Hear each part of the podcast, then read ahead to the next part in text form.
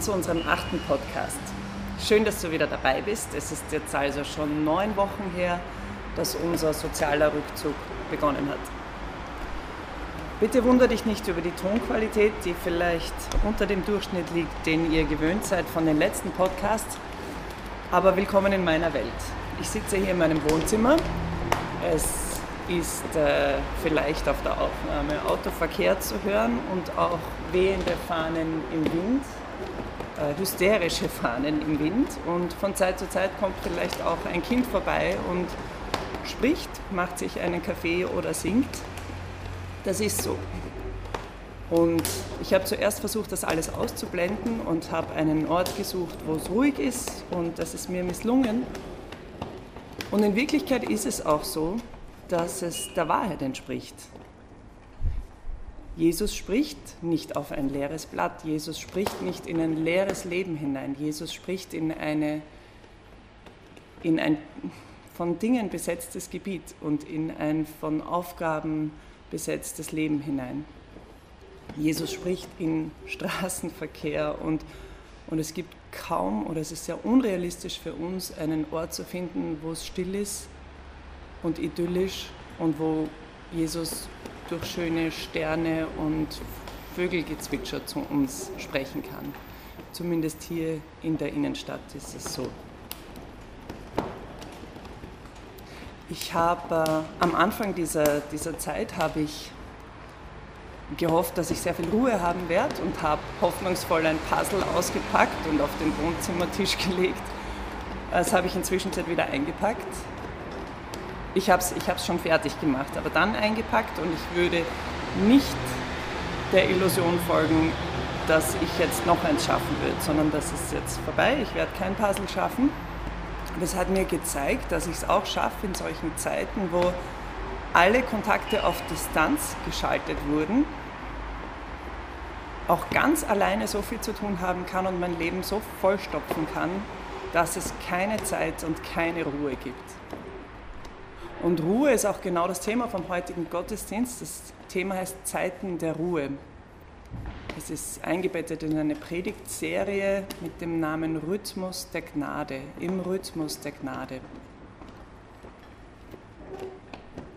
Ich möchte gerne einen, einen Psalm vorlesen, Psalm 42, ihr kennt den Anfang ganz bestimmt, aber ich möchte gerne bei Vers 6 anfangen zu lesen.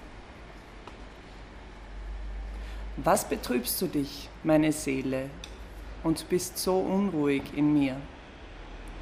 Harre auf Gott, denn ich werde ihm noch danken, dass er meines Angesichts Hilfe und mein Gott ist. Ich lese nochmal, was betrübst du dich, meine Seele, und bist so unruhig in mir? Harre auf Gott, denn ich werde ihm noch danken, dass er meines Angesichts Hilfe und mein Gott ist.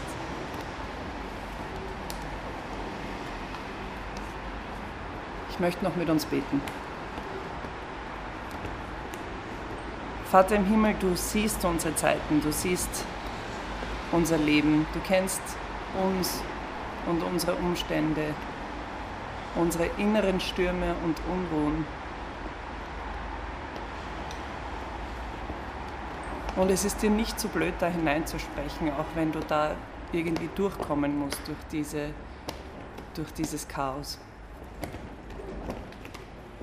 Ich danke dir, dass du unsere Ruhe sein willst, dass du unsere Quelle sein willst, dass du unsere Hoffnung sein willst, dass du unser Anker sein willst.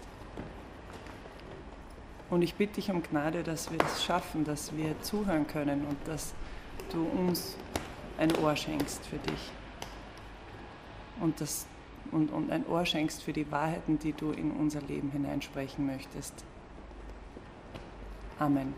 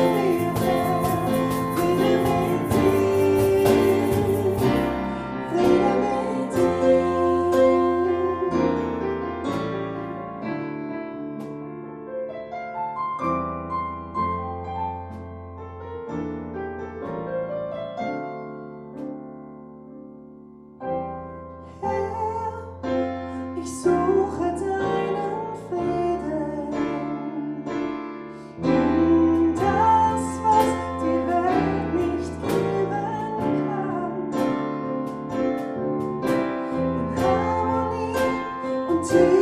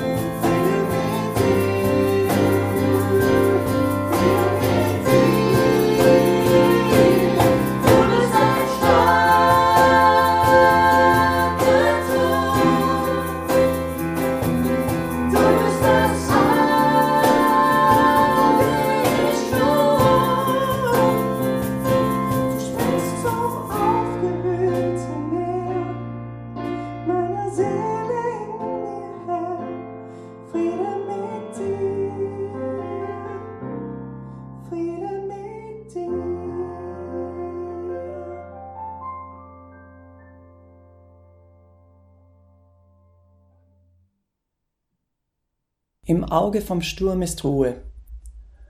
Und innere Ruhe ist in unseren Zeiten ein Geschenk, ein Wert, für den viele Menschen einiges an Geld in die Hände nehmen, um sie zu erwerben. Ein wertvolles Geschenk. Nehmen wir uns eine Minute Zeit, wo wir uns in aller Stille auf Gott einlassen. Wenn wir ein wertvolles Geschenk entgegennehmen, dann tun wir das normal nicht mit verschränkten Händen, sondern wir strecken dem Geber die Hände entgegen. Ich weiß, dass wir in unseren Gottesdiensten normal nicht gewöhnt sind, mit großen Gesten auf Gott zu antworten. Und es kommt einigen sicherlich sehr komisch vor und ungewohnt. Aber unorthodoxe Zeiten wie diese haben auch einen Vorteil. Nämlich den Vorteil, dass sie kreative Antworten und Maßnahmen einfordern. Also können wir uns auch trauen, ungewöhnliche Dinge zu tun. Wenn du willst, kannst du während dieser stillen Minute und vor allem auch bei den beiden Liedern danach eine Haltung einnehmen, wie du Gott begegnen willst. Stehend, kniend oder wenn das alles schon zu verrückt ist, einfach nur mit geöffneten Händen. Als Zeichen, dass du Gott Raum geben willst oder etwas von ihm erwartest. Aber nutz diese Zeit. Hör nicht passiv zu. Antworte mit deiner Haltung.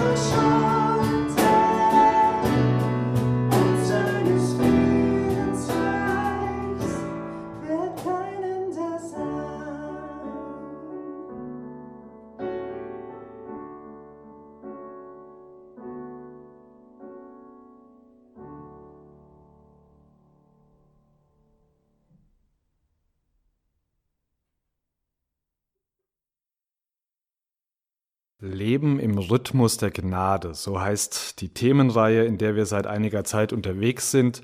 Und wenn ihr ab und zu mal in unseren Impuls-Podcast während der Woche reingehört habt, dann wisst ihr vermutlich auch, was es mit diesem Titel auf sich hat, woher er kommt. Er stammt aus einer Aussage von Jesus oder genauer gesagt daraus, wie der amerikanische Pfarrer Eugene Peterson in seiner Bibelübersetzung The Message diese Aussage wiedergegeben hat. The Message will nicht so sehr eine möglichst wortgetreue Übersetzung, sondern eine sinngemäße Übertragung biblischer Texte für unsere Zeit liefern und darin klingt dann eben die recht bekannte Aussage von Jesus, kommt her zu mir alle, die ihr mühselig und beladen seid, folgendermaßen. Fühlst du dich müde, erschöpft, abgenutzt? Ist dein Leben zu laut? Komm zu mir. Komm mit mir und ich werde dir dein Leben wiedergeben. Ich lehre dich wahre Ruhe. Komm und arbeite mit mir gemeinsam, achte auf mich und lerne von mir, erlerne den Rhythmus der Gnade, der frei ist von Zwang und Getriebensein. Ich erlege dir nichts auf, was du nicht tragen kannst oder was dich krank macht. Bleibe in mir und du wirst lernen, frei und leicht zu leben. Ein zentrales Versprechen, das Jesus hier gibt, ein elementarer Bestandteil des Lebens, das er uns anbietet, wenn wir mit ihm durchs Leben gehen und uns an ihm orientieren, besteht darin, dass wir wahre Ruhe finden. Ruhe für unsere Seelen, so heißt es da in den meisten deutschen Bibelübersetzungen. Eine tiefe Ruhe also, die unser ganzes Leben prägt und trägt. Aber mit der Ruhe ist das nun mal so eine Sache, selbst oder auch gerade in Zeiten von Corona. Für manche hat die derzeitige Situation vielleicht wirklich mehr Ruhe gebracht, eine lang ersehnte Pause etwa in unserer ansonsten so schnelllebigen und lauten Zeit. Aber sie fragen sich, was davon und wie sie etwas davon in die Zeit nach Corona hinüber retten können. Anderen geht es vielleicht eher so, wie Liesel es eingangs von sich erzählt hat. Sie schaffen es auch ganz alleine, so viel zu tun zu haben und ihr Leben so voll zu stopfen, dass es keine Zeit und keine Ruhe gibt. Und für wiederum andere ist derzeit überhaupt nicht an Ruhe zu denken, obwohl es rein äußerlich für sie besonders ruhig geworden ist. Stattdessen sind sie von einer inneren Unruhe geplagt, von Sorgen etwa, weil sie bereits ihren Job verloren haben oder nicht wissen, ob und wie es für sie beruflich weitergehen wird. Ganz egal, wo wir uns da wiederfinden oder ob wir uns irgendwo ganz woanders zuordnen würden, Jesus bietet uns Ruhe an, wahre Ruhe. Und das ist einerseits, wie wir vorhin schon gehört haben, ein Geschenk. Das ist nicht etwas, was wir machen können, sondern wir müssen das empfangen. Aber so sagt Jesus, es ist auch etwas, was wir lernen können. Etwas, worin wir wachsen können. Es ist nicht so, dass wir einfach nur sagen müssen, Jesus, gib mir doch Ruhe und dann vielleicht noch ganz fest daran glauben und dann kriegen wir sie eben und dann, dann haben wir sie eben und zwar immer, sondern wir können und wir müssen das Empfangen dieser Ruhe lernen und einüben. Und das kann vor allem durch eine Praxis geschehen, die im Leben von Jesus selbst eine ganz zentrale Rolle gespielt hat, die ein wichtiger Bestandteil seines Lebensrhythmus war, die die meisten von uns aber verlernt oder wahrscheinlich nie wirklich gelernt haben, nämlich die Praxis des Sabbats, des wöchentlichen Ruhetags also, dass, dass Gott dem für ein gelingendes menschliches Leben eine recht hohe Bedeutung beimisst. Das wird ja schon darin deutlich, dass es bei den zehn Geboten eines gibt, wo es genau darum geht, dass also bei den laut der Bibel absolut minimalsten Anforderungen für ein gutes Miteinander von Mensch und Gott und Mensch und Mensch eine gibt, die so lautet. Gedenke des Sabbats, halte ihn heilig Sechs Tage darfst du schaffen und all deine Arbeit tun. Der siebte Tag ist ein Ruhetag dem Herrn, deinem Gott, geweiht. An ihm darfst du keine Arbeit tun, du und dein Sohn und deine Tochter, dein Sklave und deine Sklavin und dein Vieh und dein Fremder in deinen Toren.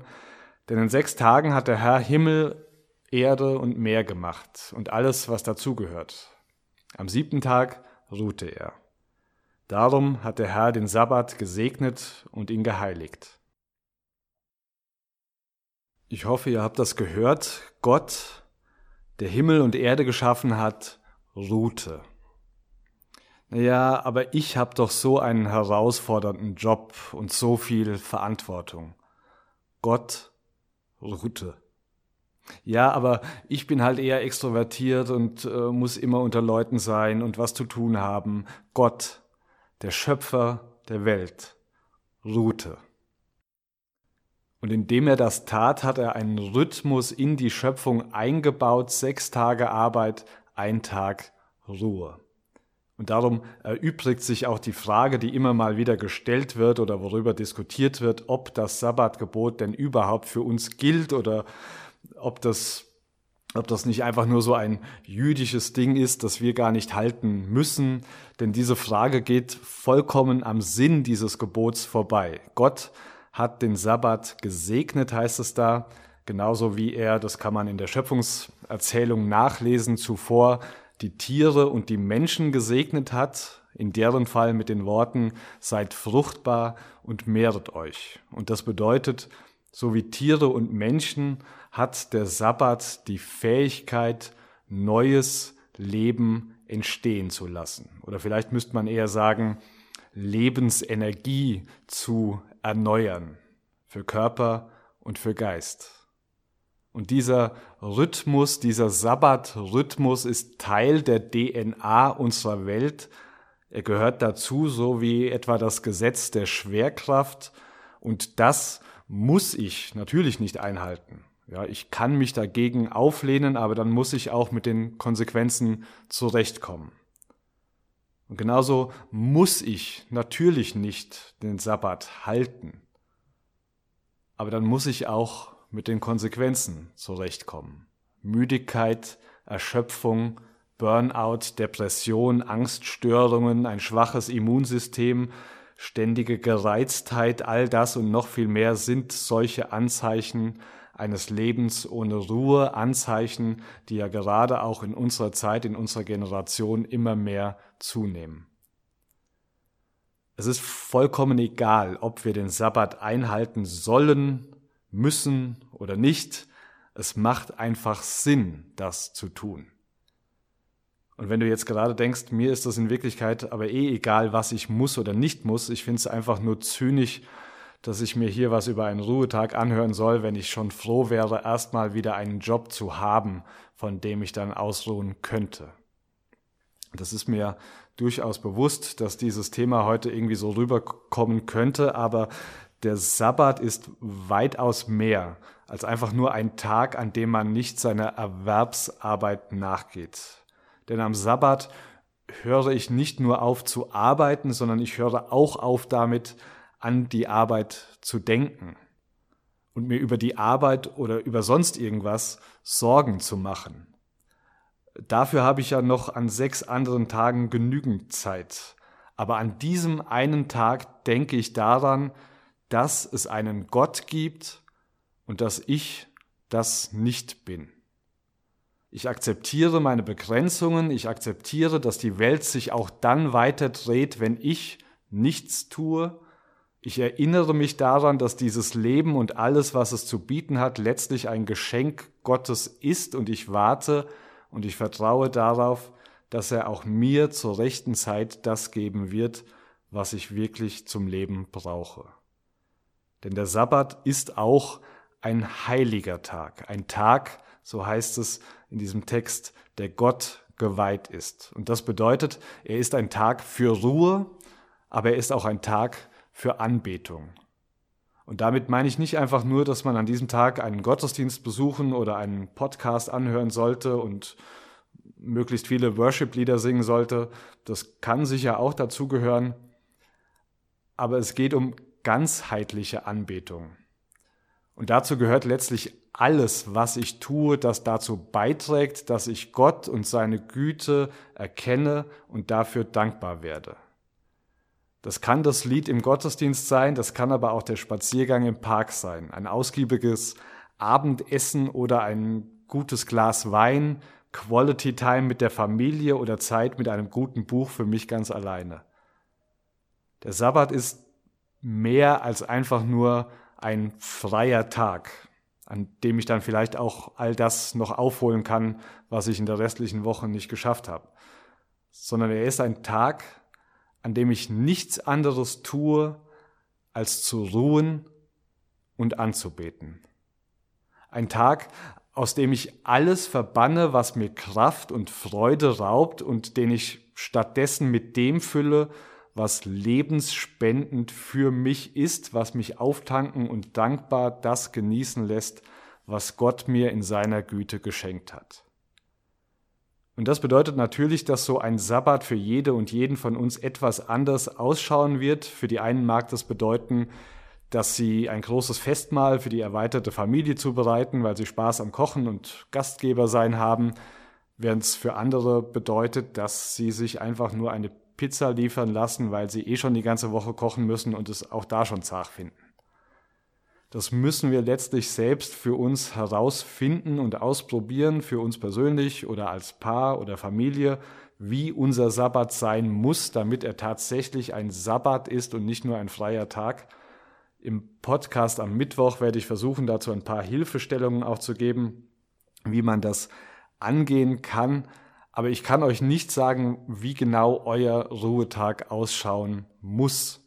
Ich kann euch keine Regeln dafür geben, was ihr an diesem Tag tun dürft und was nicht. Diese Regeln werdet ihr selbst finden und formulieren müssen, denn ohne wird es auch nicht gehen. Der Sabbat ist nicht etwas, was einem einfach so passiert, was sich so ergibt, sondern das muss man ganz bewusst angehen. Und das braucht klare Regeln, an denen ich mich orientiere, damit sie sich wirklich vom Stress der Woche erholen können, werden zum Beispiel manche die bewusste Entscheidung treffen müssen und sich daran auch halten müssen, ich werde an diesem Tag mein Laptop nicht aufklappen. Ich werde meine E-Mails nicht checken. Ich werde mein Handy nicht einschalten. Weil in dem E-Mail oder weil in der Textnachricht, weil in der WhatsApp-Nachricht genau das kommen könnte, was mir diesen ganzen Tag versaut, was Stress verursacht, was vielleicht sogar Arbeit mit sich bringt. Es braucht auch die Entscheidung, welcher Tag sich eigentlich am besten eignet für einen Sabbat. Ja, bei den meisten von uns wird das wahrscheinlich eher der Sonntag sein als der eigentliche Sabbat, der ja von Freitag bis Samstagabend geht. Aber je nach Berufs- und Lebenssituation kann das auch ein anderer Tag sein oder auch variieren. Es braucht auch Vorbereitung. Wenn ich zum Beispiel an meinem Sabbat keine Haushaltstätigkeiten erledigen will, Wäsche waschen oder so, dann muss ich den Rest der Woche eben so gestalten, dass am Sabbat keine Wäsche mehr da ist. Oder sie zumindest so gut verstecken, dass sie mich an meinem Sabbat nicht stört. Und natürlich sollte man dann darauf achten, dass man nicht irgendwann vor lauter Regeln und Vorbereitungen am eigentlichen Ziel des Sabbats vorbeilebt.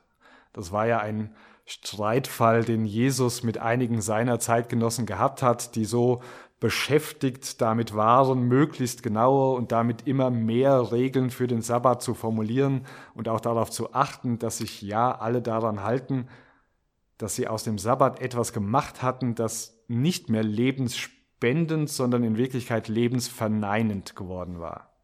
Eine Last, etwas, das die Menschen bedrückt und eingeengt hat. Und das widerspricht natürlich völlig dem, was der Sabbat eigentlich sein sollte.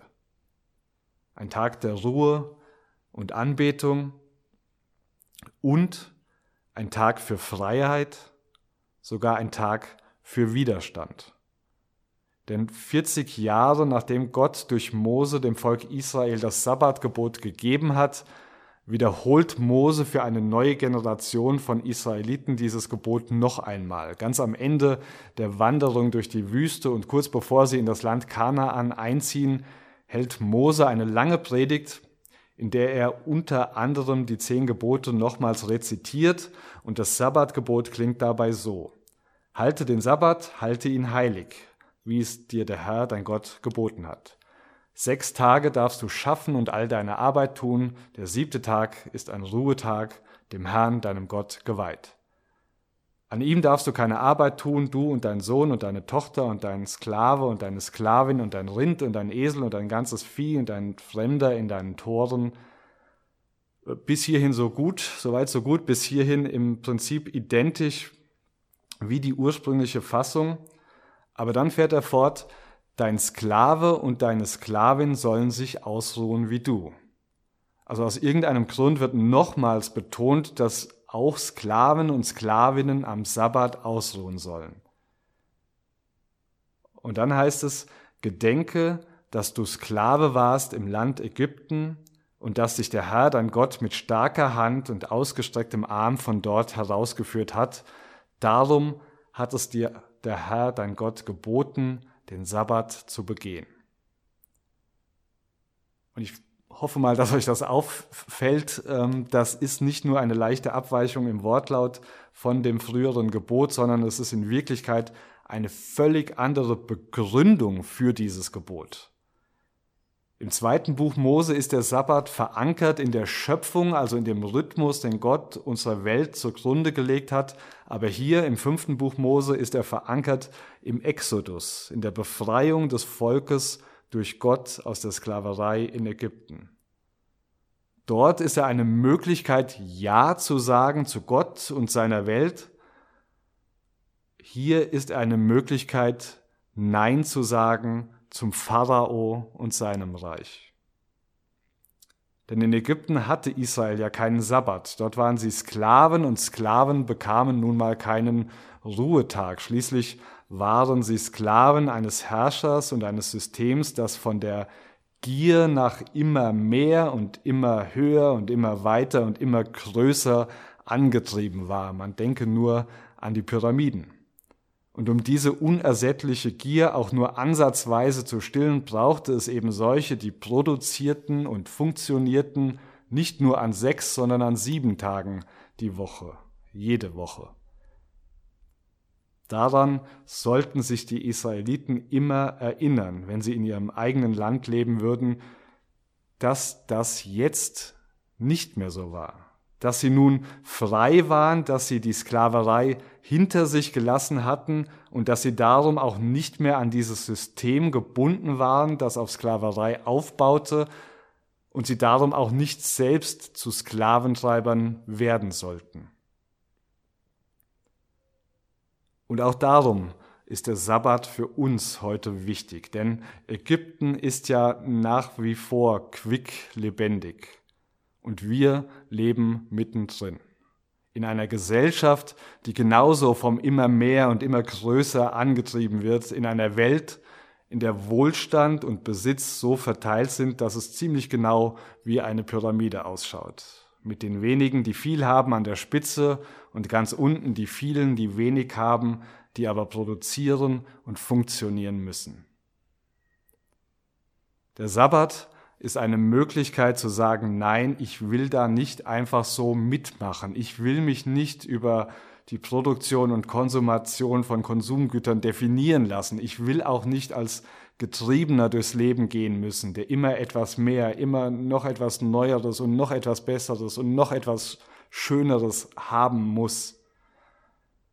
Die Israeliten durften am Sabbat weder verkaufen noch kaufen und das hat nichts mit Gesetzlichkeit oder Werkgerechtigkeit oder so zu tun, sondern das sollte ihnen dabei helfen, die Sucht zu brechen nach immer mehr leisten und immer mehr haben zu müssen. Durch die regelmäßige Praxis des Sabbats, durch das regelmäßige sich genügen lassen an dem, was Gott ihnen bereits geschenkt hat, sollten sie lernen, dass es so etwas wie genug gibt. Ich bin mir bewusst, dass wahrscheinlich auch das gerade in der gegenwärtigen Zeit irgendwie schwierig klingen mag, ja, über den, über den Ruhetag reden, wenn so viele keinen Job haben, jetzt noch irgendwie Systemkritik, wo es der Wirtschaft doch eh schon so schlecht geht. Aber ich denke, vielleicht bringt gerade die gegenwärtige Krise die Chance mit sich, in mancherlei Dingen umzudenken. Selbst wenn das bedeuten sollte, dass wir alle nach dieser Krise nicht unbedingt reicher und schöner sein werden als vorher. Es vielleicht niemals wieder so sein wird wie vorher, aber das vielleicht auch gar nicht nur schlimm ist. Seht ihr, einer der Hauptgründe für äußere und innere Unruhe in unserem Leben ist, dass in jedem von uns letztlich auch so ein bisschen Pharao steckt, der uns antreibt, immer und immer und immer mehr zu wollen, nie genug zu haben, aber die regelmäßige Praxis eines Sabbats kann auch uns, genau wie den Israeliten, eine Erinnerung sein, dass der Pharao ja in Wahrheit tot ist. Dass wir Ägypten hinter uns gelassen haben, dass wir keine Sklaven mehr sind, dass wir frei sind, dass es kein Pensum mehr zu erfüllen gibt, dass wir nicht sieben Tage die Woche arbeiten müssen, dass unser Wert nicht davon abhängig ist, was wir leisten. Der Sabbat ist eine Möglichkeit, genug zu sagen. Eine Linie im Sand, nicht noch mehr Arbeit, nicht noch mehr Zeug, genug ist genug. Ich muss nicht mehr arbeiten, ich muss nicht mehr kaufen, ich muss nicht mehr verkaufen, ich muss die Karriereleiter nicht noch eine Sprosse höher steigen. Ich muss nicht noch einen Stempel in meinem Reisepass haben. Ich muss nichts beweisen, niemandem. Ich muss nicht schöner und jünger und schlanker sein. Ich muss nicht jeden glücklich machen. Ich muss nicht alles bekommen, was ich gerne hätte. Ich muss nicht.